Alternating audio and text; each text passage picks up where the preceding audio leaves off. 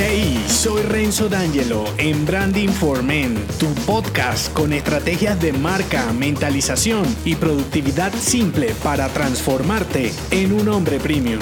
Bienvenido.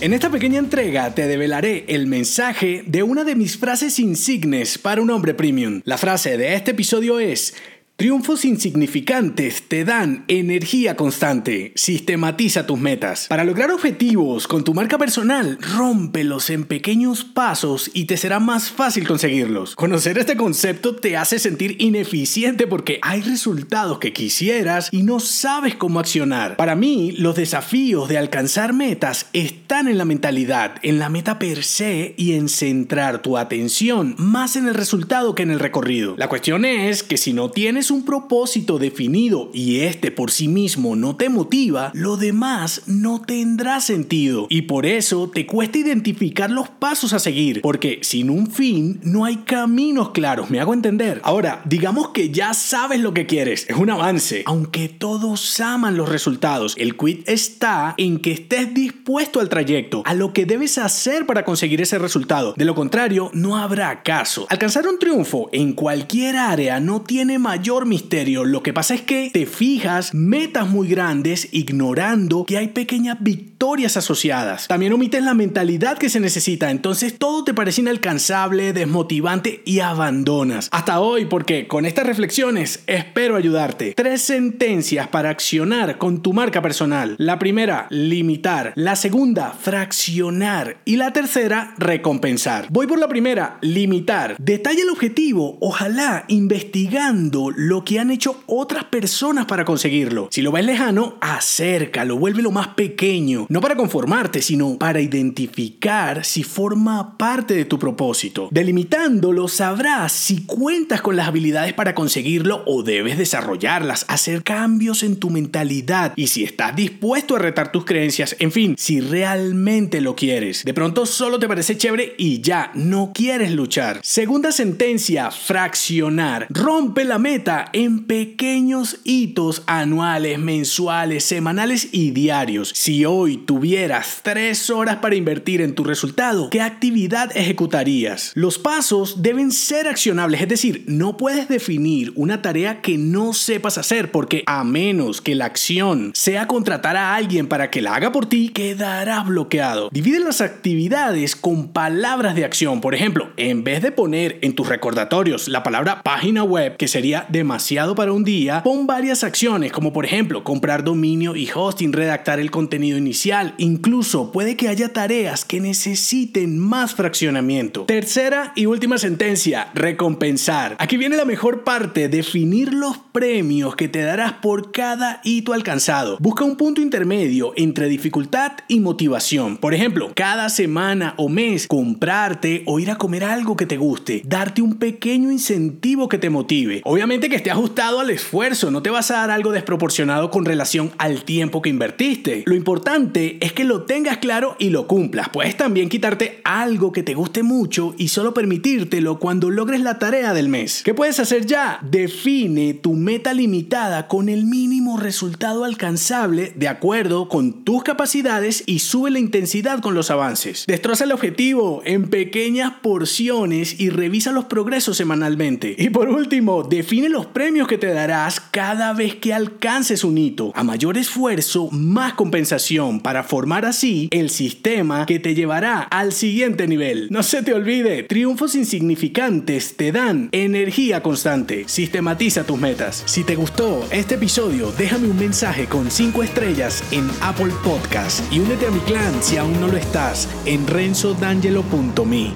Hasta la próxima.